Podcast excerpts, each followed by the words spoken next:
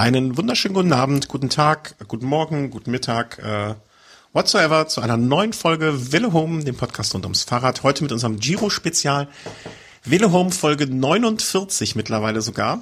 Ähm, und ich begrüße äh, Chris, den ich gefragt habe, wo er gerade ist. Und er sagte zu Hause. Ja, endlich mal wieder zu Hause. Ich war jetzt die letzten paar Tage dann in Berlin, Bayreuth unterwegs und jetzt mal wieder im schönen Baden-Württemberg. Hallo mhm. an die Runde. An, an die Runden, ja. Ich bin gestern bei einer äh, RTF gefahren und auf einmal, äh, ohne es zu merken, habe ich Nordrhein-Westfalen verlassen. Also ich habe es dann schon gemerkt, die Straßen waren schlechter, ähm, die Menschen nicht mehr so freundlich. Hochdeutsch gesprochen. die Menschen nicht mehr so freundlich, aber irgendwann kam dann das Schild äh, Willkommen in Nordrhein-Westfalen und dann ab dann war es auch, dann lief es wieder einfach. Weißt du, dann rollte der rollte der Reifen viel einfacher und ab dann war es wieder alles gut. Aber äh, wir wollen nicht über RTFs in Deutschland sprechen oder Rennen in Deutschland, obwohl die Bayern-Rundfahrt ja auch vor der Haustür steht. Ähm, Grüße an den Kollegen Mox, der da äh, berichten wird und äh, an all, allen ans Herz gelegt. Aber wir sind immer noch beim Giro, zum Glück. Ja, doch zum Glück. Und äh, wollen mal aufarbeiten wieder, was so passiert ist äh, nach der letzten Etappe. Wir haben das letzte Mal miteinander gesprochen am Dienstag. Das heißt, wir haben auch ein paar Etappen so ein bisschen aufzuarbeiten. Ähm, fangen wir mal einfach, gehen wir chronologisch vor, wie wir es immer machen. Äh, Etappe 11. Ähm, das Positive, Simon Geschke hat den Sprint gewonnen. Genau, das Positive, er hat den Sprint aus der Gruppe gewonnen. Allerdings fast nur die Verfolgergruppe. Also ein Fahrer hat sich vorher abgesetzt, äh, Michael Rogers, der dann leider mit einem kleinen Vorsprung vor der Gruppe ins Ziel kam. Ich hatte äh, Rogers überhaupt nicht mehr auf dem Schirm irgendwie. Also der ist äh, irgendwie, der ist seit Jahren, äh, war er jetzt zwei Jahre gesperrt? Nein, nein, er ist ja nach der Peking-Rundfahrt, als da das Clenbuterol nachgewiesen wurde, ist er erstmal so ein bisschen, glaube ich, ja, so, so Schutzsperre nennt man ja. es. Wurde dann aber kurz vorm Giro aufgehoben und dann, ja, er hat sich wohl fit gehalten und konnte da jetzt in guter Form da gleich starten und hat dann gleich mal einen großen Sieg dann errungen.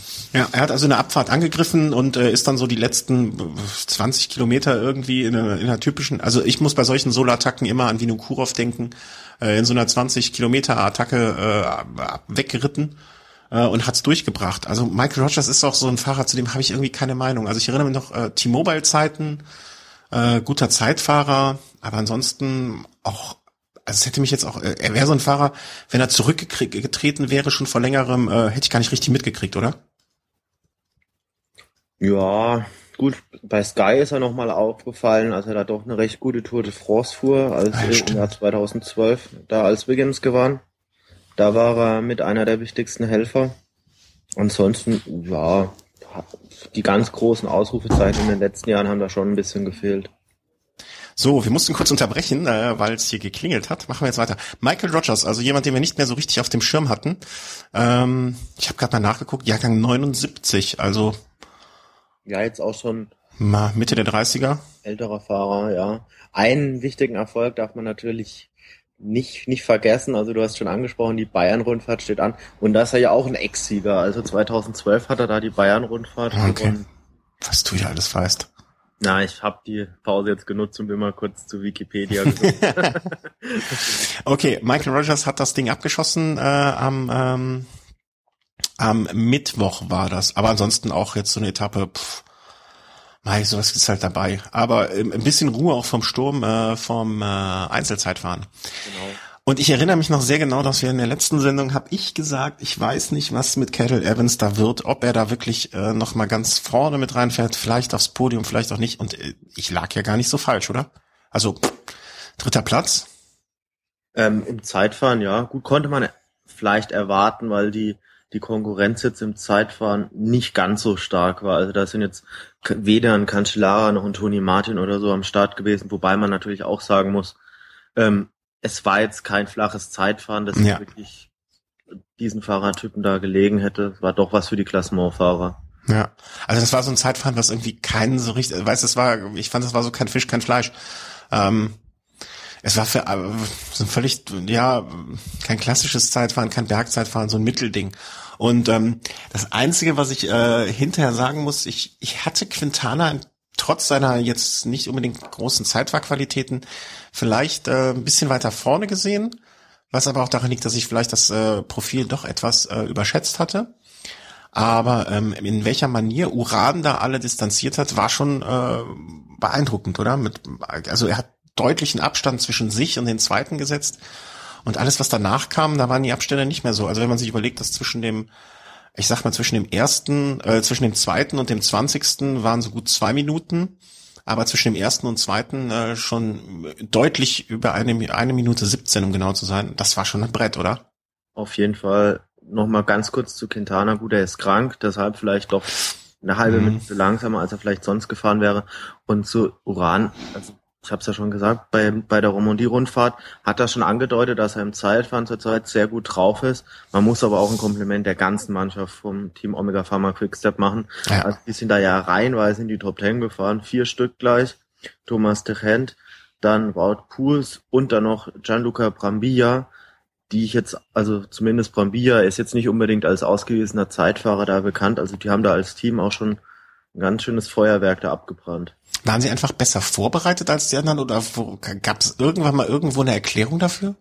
Naja, vielleicht hat Toni Martin die alle mal so ein bisschen mit zum Trainieren genommen und hat mal so ein bisschen gezeigt, wie man aufs Zeitfahrer hat. Das stimmt. Nee, jetzt mal im Ernst. Also meinst du, das hat äh, das auf dem Niveau, auf dem die alle da rumfahren, noch einen Einfluss, dass ein Toni Martin mal in einem Training oder so sagen kann, pass mal auf, mach das mal anders, mach das mal besser, tu hier mal was und äh, äh, dass das noch ein dass da Tipps noch so weitergegeben werden und auch umgesetzt werden und dann auch etwas bringen?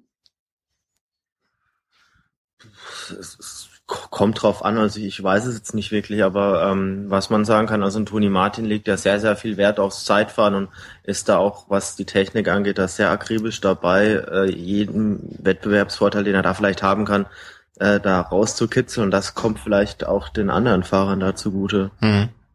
Und der Radhersteller, wenn er weiß, er hat den Zeitfahr-Weltmeister oder den stattet er aus, da wird er natürlich auch schon, dass man vielleicht ja, das bestmögliche Material zur Verfügung stellt. Windkanal mhm. halt auch. Ja, auf jeden Fall äh, groß, großartig von äh, Quickstep gemacht. Äh, Ulissi, äh, Zweiter, ähm, den du ja auch schon die ganze Zeit irgendwie so ein bisschen nach oben äh, lobst. Also überraschend stark. Also so ein Zeitfahren hätte ich ihm im Leben nicht zugetraut. Mhm. Er wäre jetzt meiner Meinung nach äh, um Platz 20 hätte ich ihn vielleicht erwartet, aber dass er da wirklich so stark fährt, mhm. äh, unfassbar. Also hatte wirklich gute zwei Wochen, aber dann ja, war es dann auch vorbei. Ja, und dann ging's äh, dem Ende zu. Also nach dem Zeitfahren war es dann so, dass äh, Uran ähm, das, was er äh, quasi bisher in Rückstand hatte, fast in einen äh, Vorsprung umgewandelt hat. Ähm, und äh, ja, mit 37 Sekunden danach äh, auf Kettle Evans in Führung lag. Jetzt äh, bildete sich so ein bisschen das, äh, ja, das, äh, wie sagt man, sag mir doch mal schnell.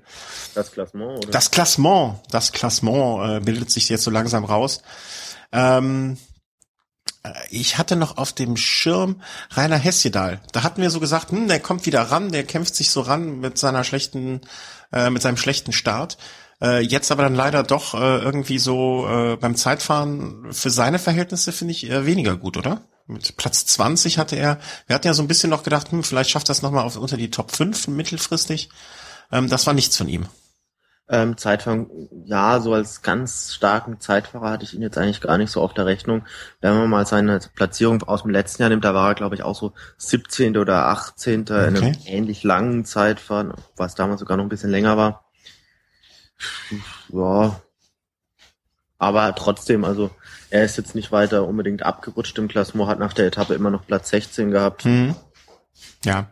Wart, warten wir mal ab. Trotzdem immer noch schade, dass er mit diesem, äh, mit diesem Rucksack an äh, Rückstand da insgesamt in den Giro reinmarschiert ist. Ähm, und dann sind wir auch schon nach dem Zeitfahren, äh, war dann nochmal so eine, ja, wie soll man das sagen, äh, eine Etappe, die vorher so ein bisschen gemunkelt wurde, das könnte noch mal eine Sprintankunft geben. Ja, also ähm, muss ehrlich sein. Also das war, wenn mich jemand gefragt hätte, was wird mit der Etappe passieren, dann wär, oder was wird auf dieser Etappe passieren, hätte ich gesagt hundertprozentige Sprintankunft. Hm. Ja, äh, das, das, das ist so eine Etappe, die ist irgendwie mit dabei. So man nennt es ja auch äh, immer gerne Überführungsetappe vielleicht. Ähm, irgendwie muss man die zwei Wochen vollkriegen und äh, es war dann am Ende so, dass das eine sechsköpfige Ausreißergruppe, glaube ich, war. ähm, die sich dann auf diesem rela doch relativ flachen äh, Terrain äh, absetzen konnte und am Ende waren noch äh, drei übrig. Richtig? Genau, die Gruppe äh, hat sich gespalten. Ja. Es waren dann zwei Dreiergruppen und die ersten drei kamen ins Ziel. Marco Canola hat dann gewonnen. Es war eigentlich eine ganz untypische Etappe oder äh, eigentlich hatte man nie das Gefühl, dass da eine Ausreißergruppe da wirklich durchkommen könnte. Also das, der Vorsprung von der Gruppe hat, glaube ich, nie die drei Minuten Marke da über, mhm. überschritten. Es wurde immer geguckt, dass die Ausreißer nicht so weit wegkommen. Und es wurde dann von vielen Seiten Kritik geäußert äh, am Verhalten äh, der, der Klassementfahrer und mit ihren Teams, mhm. die dann wohl gerade in der Schlussphase immer wieder versucht haben, äh, ihre Kapitäne weit nach vorne zu bringen und damit haben sie wohl dann äh, massiv dann die Nachführarbeit der Sprinterteams ähm, gestört, weshalb mhm. sie dann am Ende auch nicht mehr rankamen. Da haben sich einige beschwert. Ähm, was für eine, was für ein Grund war das deiner Meinung nach? Ähm, ist jetzt dadurch, dass in der ersten Woche ist durch äh, durch diese Stürze teilweise oder durch die ja doch durch die Stürze ähm, dazu kam, ähm, dass einzelne ja Klassementfahrer abgehängt wurden oder oder oder sich eine Packung geholt haben, äh, sind, ist, ist es deswegen im Peloton im Moment ein bisschen nervöser und dass alle wirklich versuchen vorne zu sein, zumindest bis zu diesen äh, magischen drei Kilometern und dann erst Ruhe geben? Ja, ähm, auf jeden Fall. Also der Giro ist nach wie vor sehr sehr offen und da will natürlich keiner Rückstand kassieren und es will auch keiner stürzen. Und wo ist es am sichersten? Entweder ganz vorne oder ganz hinten.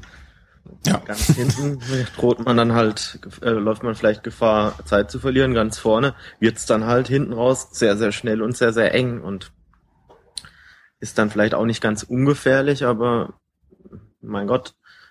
Ist halt kein Fußball. Richtig, ja.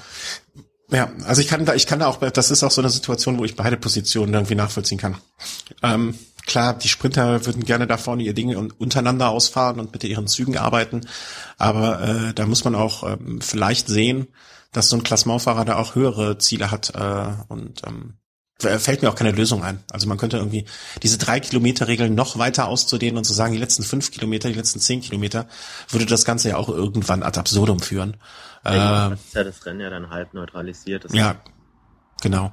Und äh, würde ja dann auch, nee, also das, das kann ja auch nicht die Lösung sein. Und dann sollen die Sprinter einfach noch schneller fahren. Sollen die Sprintzüge sich äh, früher positionieren und äh, nun ja, vielleicht ist dieser äh, Giro in der Hinsicht aber auch ein besonderer Giro in dem Sinne, dass, dass am Anfang so viel passiert ist und so viel durcheinander geraten ist durch diese Geschichten. Ähm, muss man vielleicht auch mal ein bisschen äh, den Ball flach halten, denke ich, als Sprinterteam. Und ähm, ja. Äh, also, äh, ein Ausreißer hat sozusagen gewonnen. Äh, die Sprinter haben danach äh, alles unter sich ausgemacht, mehr oder minder. Äh, war jetzt aber auch dann äh, nichts Aufregendes mehr. Also die Sprints sind jetzt irgendwie, finde ich zumindestens äh, weniger spannend für mich jetzt, nachdem Kittel raus ist. Und äh, auf, auf jeden Fall. Also man sieht halt nicht mehr den Blitz. Ja, der Blitz, der Blitz ist raus. Apropos Blitz, es sollte hier heute blitzen und donnern und gewittern wie sonst was. Und ich hatte schon Sorge, äh, wie das auf der Aufnahme dann sein wird, ob infernalische Unwetter ist, alles stören, das Internet ge ge geblockt ist. Nix ist. Schönstes Wetter. Ich bin mit dem Bus zur Arbeit gefahren statt mit dem Fahrrad und alles für einen Eimer. Also bei uns ist es jetzt zum Glück schon durch. Also vorhin hat's gedonnert und auch geblitzt, so eine Stunde lang, aber jetzt Regen hat auch wieder aufgehört. Also ah. aus dem Gröbsten sind wir raus. Ja, das wird hier heute Nacht kommen und mich um den Schlaf bringen wahrscheinlich. Apropos um den Schlaf bringen. äh, die nächste Etappe, äh, die 14. sozusagen, die Samstagsetappe sind wir jetzt. Ähm, da hat manch einer wohl vorher auch ein bisschen mit dem Schlaf gerungen. Ja, eine Bergankunft, so die erste richtig harte Bergankunft, auch ähm, deshalb eine schöne Etappe, weil davor schon zwei höhere Berge anstanden, also ein Berg der ersten Kategorie, ein Berg der zweiten Kategorie, den dritten Kategorieberg ganz am Anfang, den kann man ein bisschen weglassen. Mhm. Und dann halt ja. mit, dem, mit dem Schlussanstieg. Also es wurde teilweise vermutet, ob vielleicht der eine oder andere Favorit es wirklich frühzeitig probiert. Sah lange nicht danach aus, weil lange Zeit doch eine Spitzengruppe das Rennen bestimmt hat. Aber dann am zweiten Berg hat es dann doch bei einigen in den Beinen gejuckt und dann Pierre Roland und äh, Ryder Hesjedal haben es dann mit einem längeren Angriff mhm. versucht. Mhm. Ähm, ja, was man auch wieder sagen muss, äh, Björn Thurau Weltklasse-Helfleistung. Also wie er den Roland da ähm, über den Berg gezogen hat und dann auch wieder auf der Abfahrt ins Tal, was er da geleistet hat, das war schon war schon super. Absolut. Also immer mehr muss ich an äh, Christian Knies und äh, vielleicht dann auch Jens Vogt denken. Äh, ausländische Teams, super Helferjobs. Ähm, das gefällt einem wirklich sehr, sehr, sehr gut, was er da macht. Äh, also da äh, werden mit Sicherheit auch der, äh, die BMC, äh, Quatsch, äh, die Europcar-Menschen sich jeden Tag beglückwünschen, dass sie ihn ins Team geholt haben. Äh, Glückwunsch, kann okay, man nur sagen. Erste dreiwöchige Rundfahrt präsentiert sich gleich super, also Chapeau. Ja, also pff, äh, immer wieder, immer wieder schön. Und ähm, Entschuldigung. Und äh, ja, ähm, es ist ja auch die Gegend des Marco Pantanis. Äh, es wurde ja oft vorher gesagt, dass dieser Giro auch so ein bisschen äh, eine Reminiszenz an äh, Marco Pantani ist und äh, sie bewegen sich ja da in, in der Gegend, wo er äh, gelebt hat, glaube ich, und äh, das sind halt seine Berge. Ähm, gab's, äh, aber bis jetzt finde ich, hat sich noch kein so ein richtiger Kletterer bei diesem Giro irgendwie hervorgetan, oder? So, so in der, der irgendwie im, im, im Stile eines Pantanis oder in der Manier eines Pantanis von früher gefahren ist. Es ist immer noch relativ ausgeglichen, zumindest bis zu diesem Zeitpunkt. Auf jeden Fall. Es sind halt immer unterschiedliche Fahrer, die für Akzente sorgen. Auf dieser Etappe hat es beispielsweise im Pozzo Vivo am Schlussanstieg versucht. Mhm. Auch mit einer sehr guten Attacke. Es konnte ihm nur Quintana folgen. Ähm, da, was die beiden da gemacht haben, sah schon sehr gut aus und da hatten alle anderen Probleme und haben einiges an Zeit liegen lassen. Man hätte schon denken können, oh, mit der, mit der Form ist Pozzovivo jetzt vielleicht sogar der Top-Favorit, wenn sogar Quintana nicht noch eins besser geben kann. Mhm. Moment, wir sprechen von der Etappe am Samstag, gell? Genau. Ja. Da war Pozzovivo auf ah, ja. am Berg der stärkste. Äh, am Ende kam dann, äh, äh hatte gewonnen äh, Bataglin? Batalin. Batalin? Genau. Also war vorher in der Spitzengruppe, war ja eine recht große Spitzengruppe mit ja. 21 Mann. Auch Danilo Hondo war da drin und hat am Schlussanstieg noch so ein bisschen Arbeit geleistet für Kisalowski. Ähm, Batalin, also die, die Ausreißergruppe ist am letzten Anstieg wirklich komplett zerfallen. Es sah mhm. lange danach aus, dass entweder Cataneo oder Cataldo, die das Rennen angeführt haben, da den Sieg unter sich ausmachen. Aber ganz hinten raus ist ihnen dann doch noch so ein bisschen die Luft ausgegangen und es kamen noch mal so, so zwei, drei Fahrer ran unter anderem Batterlin und der hat schon äh, auf der Etappe nach Savona, als er Dritter wurde hinter Geschke und auch auf der folgenden Sprint-Etappe, als er auch nochmal Elfter wurde, gezeigt, dass er sehr, sehr endschnell ist und hat dann wirklich auf den letzten Metern sich den Sieg abgeholt. Es, es, es macht das aber, finde ich, auch, äh, also zum einen macht es, dass immer wieder neue Fahrer jetzt äh, hochgespült werden bei diesem Giro, macht das natürlich einerseits super interessant, äh, aber ist es auch eine reine Lotterie. Also wenn man so am Tag vorher am Tag vorher gefragt wird, äh, wer wird morgen dein Favorit? Im Moment äh, hätte ich da echt Probleme, immer mal was zu sagen. Äh, so wie sich das alles darstellt. Also so, so Favorit auf den Tagessieg, hey, im Moment völlig unmöglich, oder? Also es kommen. Oder schwieriger als sonst. Ja, es kommen auf jeden Fall einige, einige Fahrer in Frage. Gut, bei der Tour de France, Bergankunft, würde man jetzt sagen Froome oder Contador. Ja. So leicht ist es hier jetzt nicht. Also ich hab da, hätte da morgen einige auf der Rechnung, die da jetzt wirklich das Ding abschießen können. Natürlich auch immer abhängig davon, in Abhängigkeit davon, wie dann wirklich das Renngeschehen, wie die Taktik sich mhm. entwickelt. Ja, ja, da, klar, das vorausgesetzt. Aber wenn man mich jetzt, äh, also äh, machen wir den Schritt gleich erstmal. Äh, aber ähm, ja, so wie du es beschreibst, das fällt unheimlich schwer. Ähm, es war jetzt äh, für mich noch nicht so das richtige Feuerwerk, aber so erste Stufe wurde schon gezündet. Also man hat gemerkt, es geht jetzt in die richtigen Berge. Äh, jetzt ziehen sie am Horn. Und äh, das hat sich am Sonntag dann auch nochmal bestätigt. Also großer Radsport.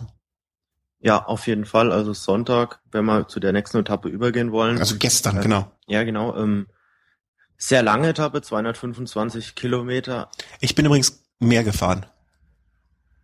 Also länger, ne? War die Höhenmeter, hast du die auch? Äh, warte, ich guck kurz nach. Äh, äh, ja, fast. Wie viel Höhenmeter waren das? Äh, wie viel waren das? Ähm, ich tippe mal auf der ganzen Etappe so grob 1500 etwa. 1500 Höhenmeter? Ja. Ich hatte 2300. Also ich habe gestern mehr geleistet. Okay. Ich habe auch ein bisschen mehr Zeit gebraucht. Okay, also. Ich gucke gerade, äh, wie lange die gebraucht haben gestern. Ich habe ziemlich genau, also wirklich ziemlich genau, das Doppelte gebraucht. ja, gut, es war jetzt. Ähm, ich hatte auch keine Versorgung dabei. Ich musste immer Pause machen. Also Danilo Hondo hat ähm, in seinem Blog auf radsportnews.com hat das schon erwähnt. Es war eine sehr, sehr sprinterfreundliche ähm, Bergetappe. Man Mhm. konnte 200 Kilometer lang eigentlich richtig schnell heizen, weil da noch kein Berg anstand und das dicke Ende kam dann erst am Schluss Mhm. äh, mit dem Blandi Monte Campione. Ähm, Ausreißergruppe war, glaube ich, bis auf acht Minuten weg. Eher eine untypische Etappe für Ausreißer. Also war mir eigentlich fast klar, dass dass Ausreißer auf dieser Etappe einfach schwer haben, Ja. weil die Teams der Favoriten einfach sehr lang ihre Helfer einfach dabei haben und 200 Kilometer lang quasi da Nachführarbeit leisten können, Mhm. ohne dass einer am Berg abbricht. Mich hat schon fast, also diese acht Minuten, ich, ich, ich hätte nicht erwartet, dass der Vorsprung so viel wird. Ähm, okay, acht Minuten sind jetzt auf diese Strecke doch nichts, nicht so viel, aber weißt du, es ist, also die Etappe, die Etappe sich als Ausreißer auszusuchen, war wohl wirklich äh, völliges Harakiri.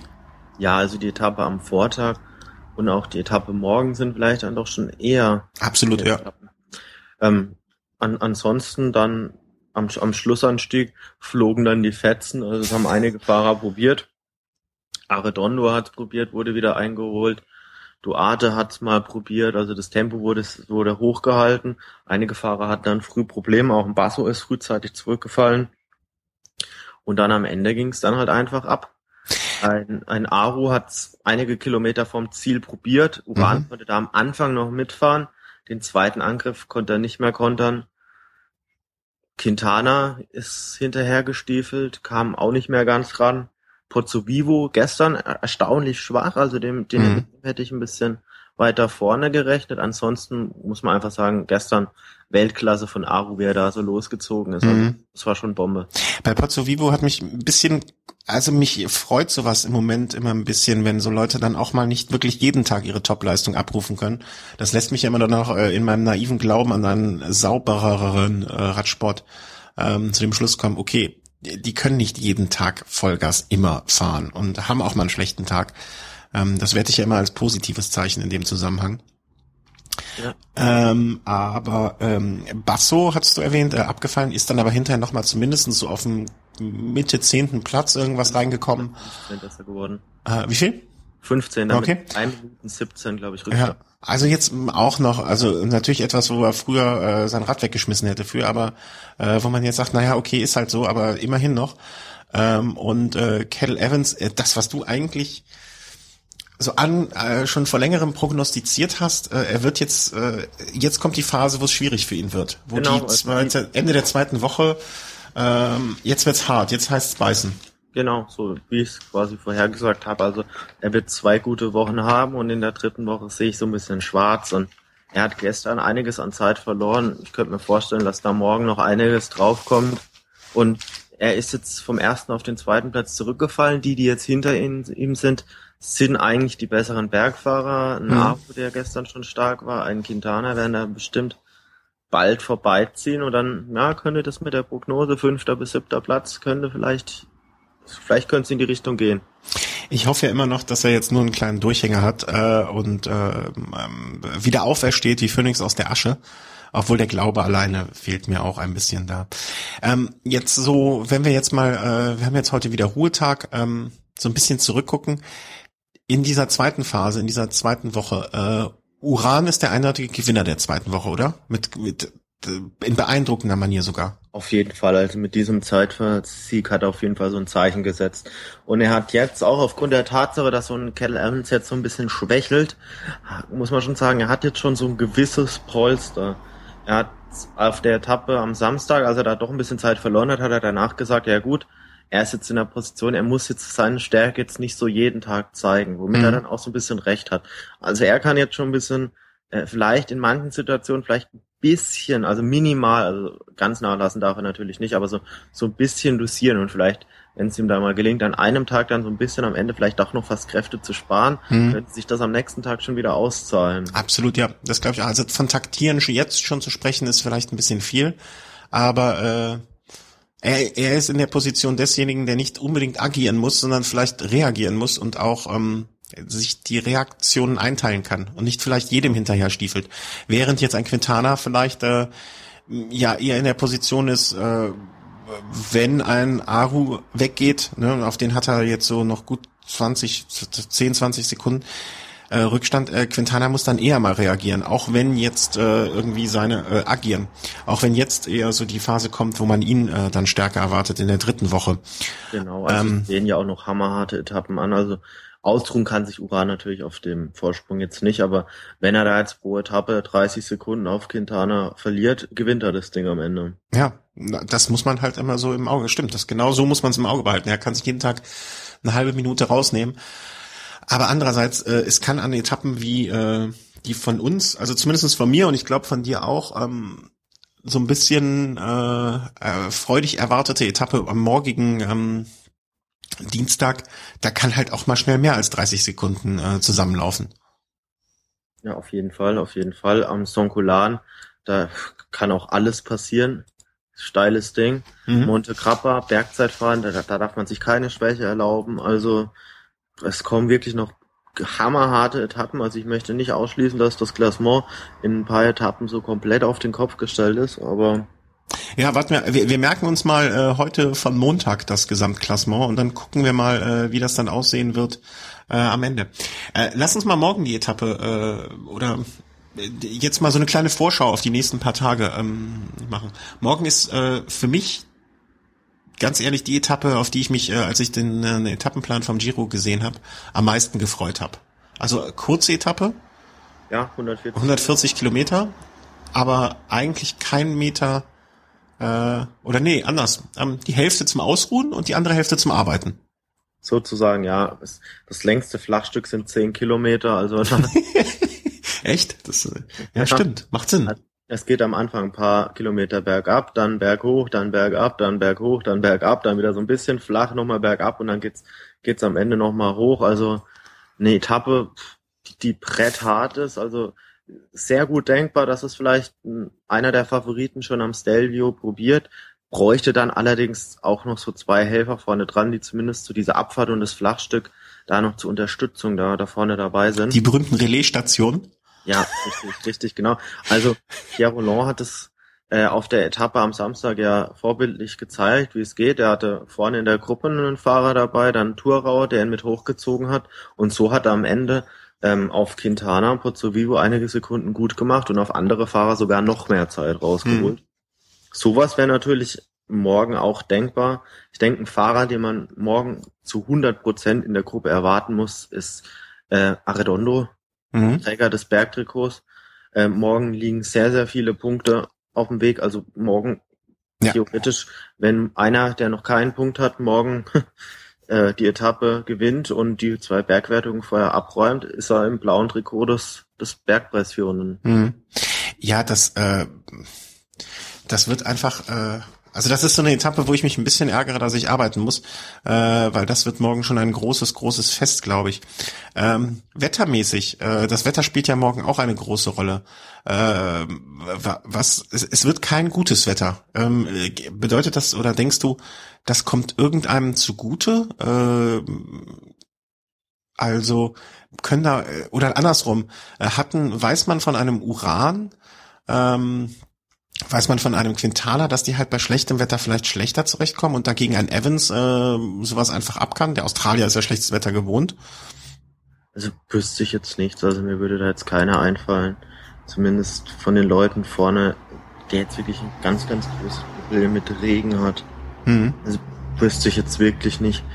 Ähm, also letzte Meldung war ja, dass die Etappe auf jeden Fall so erstmal geplant wird, dass es so gefahren wird.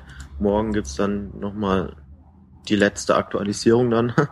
Und ansonsten, ich würde mir sehr wünschen, dass sie so, wie sie im Programm steht, auch gefahren wird, weil dann erleben wir ein Fest. Ja, also definitiv. Ähm, morgen, ich überlege ja die ganze Zeit, ob ich die Etappe mal aufnehme und äh, oder irgendwie im Eurosport Webplayer mir dann am äh, Feiertag, am Donnerstag in Ruhe noch mal ganz anschauen soll, äh, nur um dieses Fest zu sehen. Äh, obwohl man kann ja auch so Radsportsachen, finde ich, immer noch mal anschauen, wenn man eh das Ergebnis schon weiß. Einfach weil es ja so spannend ist. Wobei am Donnerstag ja dann auch schon die nächste Bergetappe ansteht und da würde ich dann doch lieber die Live-Übertragung vorziehen. Ja, das stimmt auch. Man weiß es nicht. Man, man, man Lohnerwerb ist einfach scheiße. Wir prangern die Arbeit an. Arbeit ist doch doof. Ähm, ja, wie wir's, wie man es auch macht, vielleicht nehme ich es auch, äh, vielleicht schaue ich es mir morgen Abend, nee, morgen Abend geht's auch nicht. Wie man es dreht und wendet, es ist eine Pein. Vielleicht, vielleicht schickst du mir morgen einfach eine Nachricht äh, nach der Etappe, wo nur drin steht, äh, schauen oder nicht. Und wenn du sagst schauen, dann schaue ich es mir am Donnerstag an, im Wissen, dass eine tolle Etappe kommt. Und wenn nicht, also wenn du sagst nicht schauen, dann schaue ich mir Donnerstag die Live-Etappe an. Okay, das mache ich. Können wir das so handhaben? Auf jeden Fall. Dann äh, muss ich jetzt nur alle Leute bitten, via Twitter, Facebook und sonstigem Kramsgedöns, äh, nichts zu spoilern, gegebenenfalls. Das wird schwierig, aber das wird machbar. Da, das wird machbar. Ja.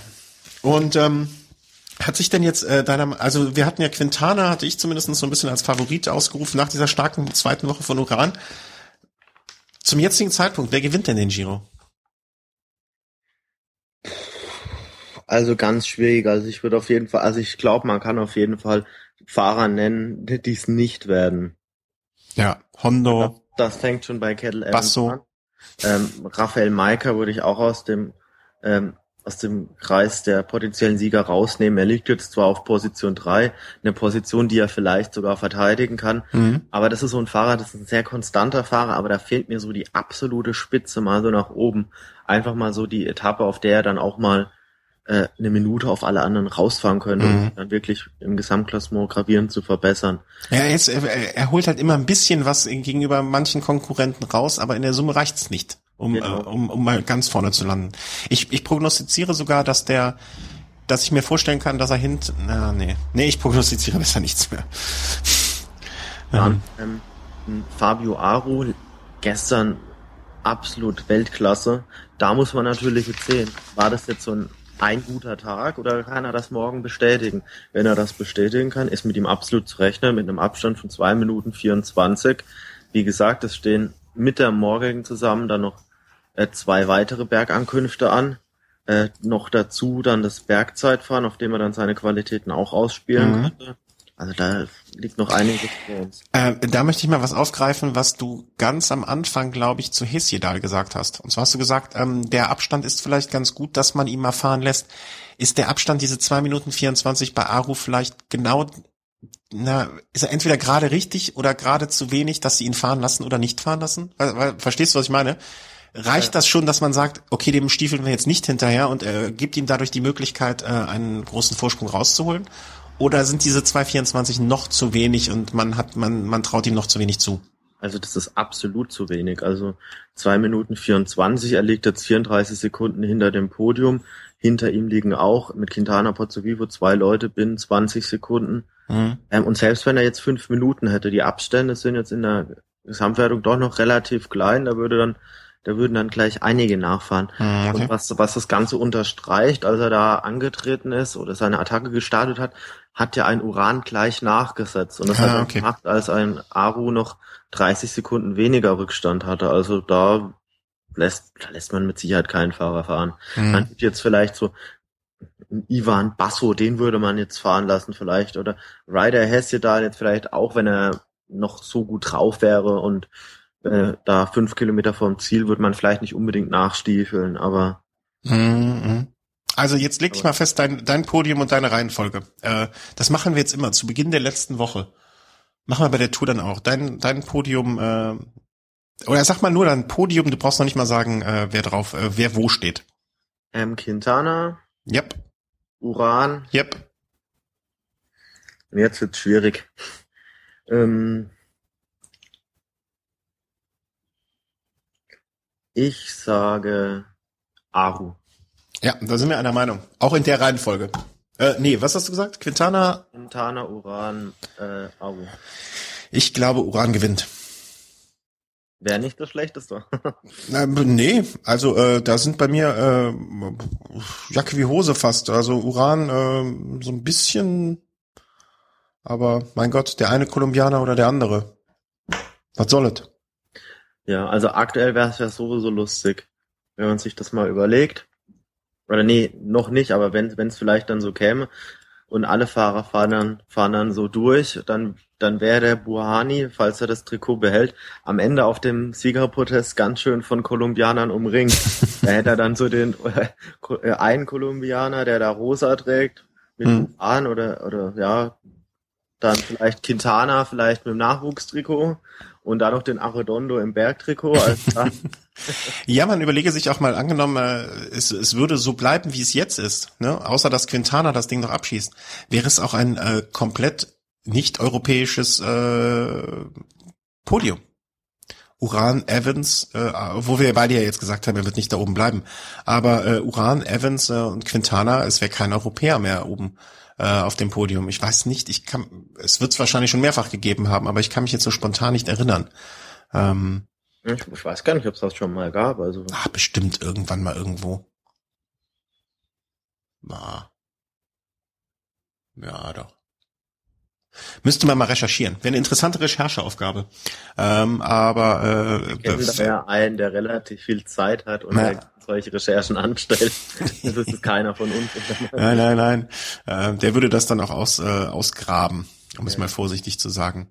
Ja, also da, wir haben uns dann eigentlich schon festgelegt, ne? Aru, Quintana, Uran in dieser Reihenfolge von unten nach oben. Gesagt, das ist jetzt eine eine grobe Vermutung. Also da kann genauso gut, wenn Domenico Pozzovivo morgen wieder die Rakete zündet, kann es auch wieder ein Pozzovivo sein, der plötzlich mit um den Sieg kämpft. Aber, Aber das macht den Giro dieses Jahr ja auch so spannend, finde ich. Also mal abgesehen von den immer wieder schönen Landschaften und schönen Bildern, ähm, ist es ja auch diese im Moment äh, sehr, sehr äh, es geht nicht nur darum, ob jetzt ein Froome oder ein Contador gewinnt, äh, sondern es geht darum, ob dass, dass, dass viele Eisen im Feuer sind und äh, geschmiedet werden können. Ähm, yep. Apropos Eisen im Feuer und Schmieden, wie, wie, wie schaut's denn bei Rad am Ring aus? Wie ist denn deine Form? Also nachdem ich gestern äh, ja hier ordentlich trainiert habe, wollte ich mir erkundigen, wie es bei dir denn aussieht. Ja, ich war gestern auf dem Weißbierfest. Aha. Bist du mit dem Rad hingefahren? Wie bitte? Bist du mit dem Fahrrad hingefahren? Na, ich bin gelaufen. Ich hatte, ich habe in Bayreuth leider kein Fahrrad mehr. Das ist ein bisschen schade. Hm. Aber meine einzige sportliche Betätigung gestern ähm, war auf der Bierbank so ein bisschen hin und her schaukeln. Ah ja, ja doch, das ist ja, das, das bringt einem längerfristig ja auch was. Also ja, sagen wir mal so, so Punkt, äh, punkto Gleichgewicht, äh, nee, nicht, also, Koordinierung. Ja, ja, so Koordination, ja, war schon, hat man schon einiges dazugelernt, ja. Dann ist ja gut, dann mache ich mir jetzt weiter keine Sorgen. Ähm, äh, ja, vielleicht noch was zur Bayern-Tour. Äh. Was? Du bist der Bayer. Ach, nein, eigentlich bin ich ein Badener. Ach, Mai, alles südlich von Frankfurt. Auf jeden Fall, ja, Mittwoch, Mittwoch, Mittwoch geht's los. Ähm, endlich mal wieder eine Bayern-Rundfahrt mit einigen Schwierigkeiten mehr, also nicht wieder äh, eine Zeitfahren dominierte Bayern-Rundfahrt. Fünf Etappen, wie gewohnt. Erste mhm. Etappe mit Ziel in Freilassing, Sprint-Etappe. Auf der zweiten Etappe dann die Bergankunft an der Winkelmoosalm, teilweise sehr, sehr steil, über zehn Prozent. Ich weiß gar nicht, ob ich da nicht mal war. Das kommt mir so bekannt vor. Also geht bis 19 Prozent auf jeden Fall hoch. Davor schon einige Bergwertungen. Die sehen im Profil natürlich immer so ein bisschen übertrieben aus und man denkt da fast, okay, die fahren da jetzt den Stelvio hoch. Ja. sind es 400 Höhenmeter und, und, und keine 2000. Aber nun gut, auch die Etappe hat es auf jeden Fall in sich. Das muss man auch erstmal schnell. Äh, die, die Fahrer machen die Etappe. Ne? Das muss man ja auch erstmal hochkommen in der Geschwindigkeit. Dann dritte Etappe. Ja, Uphill-Finish. Vielleicht gibt's da ja, minimale Abstände. Vielleicht aber auch eher nicht. Keine Ahnung. Vierte Etappe dann das Zeitfahren. 25,5 Kilometer. Mhm. Auch mit einigen Höhenmetern. Also da müssen wir schon mal insgesamt so 200 Höhenmeter hoch, was jetzt für 25,5 Kilometer jetzt auch nicht so wenig ist. Und traditionell möchte ich schon fast sagen, dann fünfte Etappe auf äh, Schlussrunden in Nürnberg wie letztes Jahr schon. Mhm. Möchte mal hoffen, dass sie dieses Jahr mehr Glück mit dem Wetter haben, weil letztes Jahr in Nürnberg es hat geschüttet ohne Ende. Ja. Ich habe es dann nicht mehr bis zum Ende ausgehalten, weil das da hatte ich dann keinen Nerv mehr. Und, und das will ja was heißen, wenn du etwas nicht bis zum Ende durchhältst. Ja, das stimmt. Wer ist denn, äh, wen gibt's denn so ähm, aus als Favorit äh, so zu melden, deiner Meinung nach? Ähm, Cancellara? Ah, ich glaube nicht, dass Cancellara auf der Winkel muss allen das so viel zu melden hat. Es ist natürlich schon die Frage, okay, wie viel Abstand fängt er sich da ein? Also so, so eine Minute könnte er mit Sicherheit im Zeitfahren dann auch auf gute Bergfahrer, die im Zeitfahren was können, schon auch rausholen. Mhm. Aber ich glaube, da wird er mehr als eine Minute Rückstand haben. Das, das müssen dann schon fast so Allrounder sein, die, die sowohl Zeitfahren können als auch gut über den Berg kommen.